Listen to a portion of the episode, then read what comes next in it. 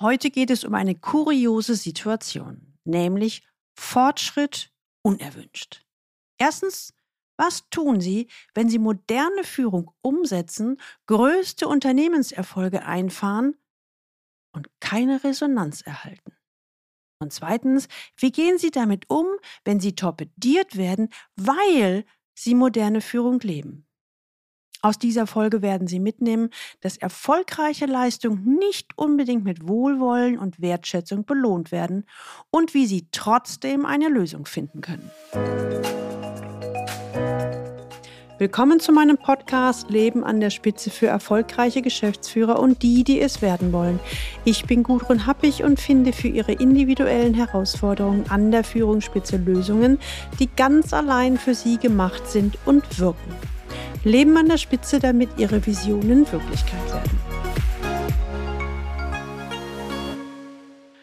Was ist nur in vielen Unternehmen los?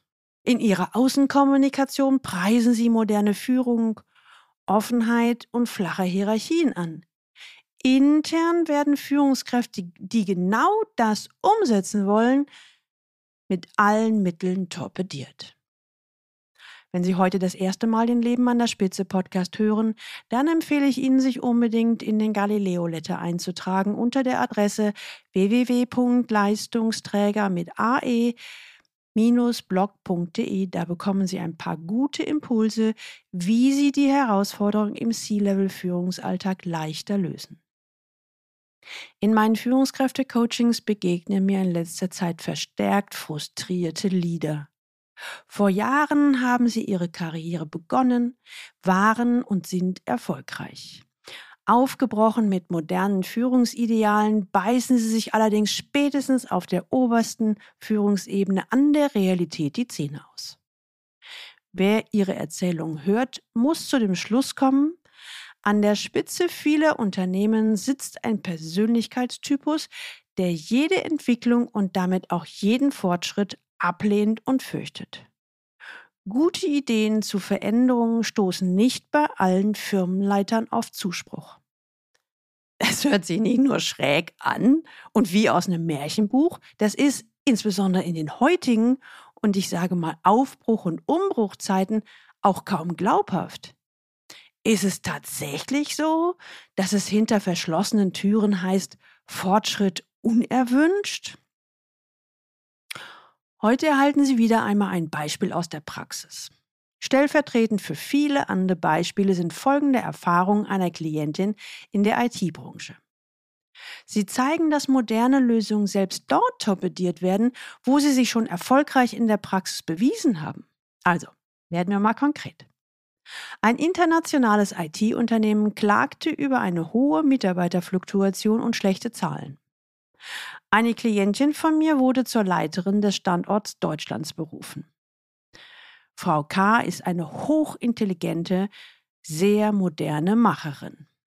Althergebrachte Hierarchien und Prozesse warf sie kurzerhand über den Haufen. Stattdessen setzte sie auf ein Miteinander in selbstorganisierten Einheiten, kurze Kommunikationswege und Transparenz. Sie schaffte es so, innerhalb eines Jahres den Umsatz um 20 Prozent zu steigern und den Mitarbeiterweggang auf Null zurückzufahren. Ich wiederhole es nochmal. Umsatzsteigerung um 20 Prozent und Mitarbeiterfluktuation gen Null. Überlegen Sie mal, wie hätten Sie darauf reagiert? Jetzt kommt's. Halten Sie sich fest. Statt Lob folgt Bestrafung. Ich denke, die normale Reaktion, auch sicherlich Ihre Reaktion darauf wäre gewesen, toll, wie haben Sie das denn gemacht? Vielleicht ist das auf alle unsere Standorte übertragbar. Aber nein, wissen Sie, was stattdessen passiert ist? Die Frau wurde kaltgestellt. Man zahlte sie ein Jahr weiter, ohne dass sie ihren Arbeitsplatz betreten durfte. Am Ende wurde es so hingedreht, dass sich auch unter ihrer Leitung die Zahlen nicht wesentlich verbessert hätten, was nach der einjährigen Abwesenheit auch nicht mehr der Fall war. Es stellt sich hier eine wesentliche Frage, was ist passiert? Warum wurde eine Führungskraft entlassen, welche die viel zitierten modernen Führungsideale lebte und damit auch noch erfolgreich war? Hm, ich vermute eins. Angst und Misstrauen. Und natürlich bewege ich mich hier im Reich der Spekulation. Zum einen denke ich, dass meine Klientin den anderen Standorten einen Spiegel vorgehalten hat. So nach dem Motto, wenn die das schafft, dann müssten wir das ja eigentlich auch schaffen können. Und statt nun einen Schritt in Richtung Veränderung zu gehen, wurde der Wandel in Person von Frau K. einfach kaltgestellt. Ich vermute, dass der Antrieb hinter diesem Verhalten eben Angst ist. Angst vor dem Verlust der eigenen Position. Angst vor der Zukunft. Und Angst vor Veränderung. Und ich vermute, dass sich diese Angst vom Misstrauen nährt. Misstrauen gegenüber den Mitarbeitern. Misstrauen gegenüber den Kollegen. Möglicherweise auch Misstrauen gegenüber der eigenen Fähigkeit, sich auf Neues einzulassen. Ja, natürlich schütteln sie innerlich und äußerlich ihren Kopf. Aber die Frage lautet jetzt, was machen wir damit?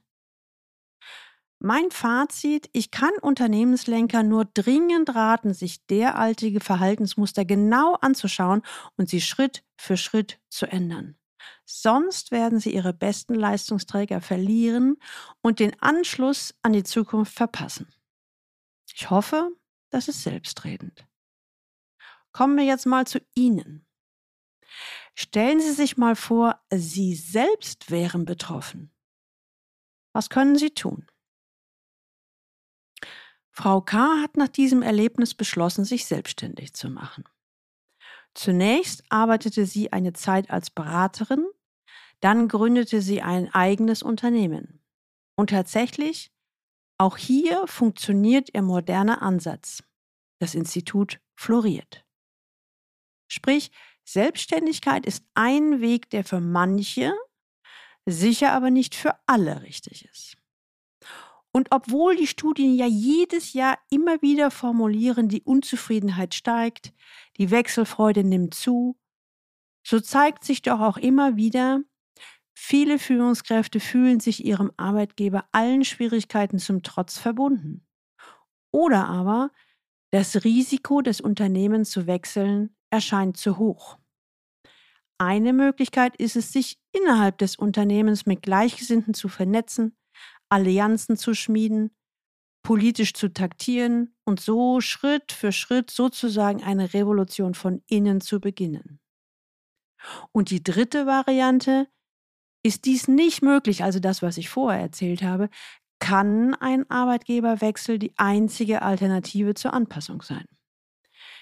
Dabei gilt es allerdings zu bedenken, dass in einem anderen Unternehmen nicht per se bessere Rahmenbedingungen herrschen.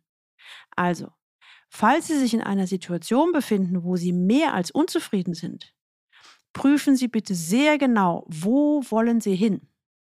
Und wenn Sie ein Unternehmen oder einen anderen Unternehmensbereich ins Auge gefasst haben, recherchieren Sie genau und fragen Sie, wie ist es da in dem anderen Unternehmen? Oft sind es die kleineren und mittelständischen Firmen, die Werte wie Vertrauen, Offenheit und Selbstorganisation nicht nur auf dem Papier, sondern auch in der Praxis leben.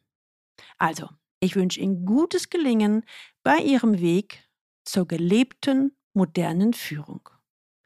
Haben Sie ein Führungsproblem, für das Sie noch keine Lösung gefunden haben, schreiben Sie mir gerne eine Mail und oder vereinbaren ein Strategiegespräch mit mir.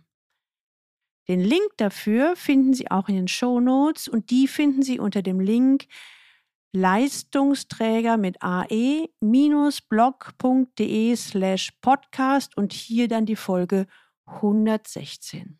Teilen Sie gerne diese Folge auf allen Kanälen und leiten Sie weiter an alle Personen, die für Sie wichtig sind, Kollegen, Mitarbeiter und Freunde. Abonnieren Sie unbedingt diesen Podcast, damit Sie die nächste Folge nicht verpassen. Und jetzt wünsche ich Ihnen viel Freude beim Leben an der Spitze. Ihre Gudrun Happig.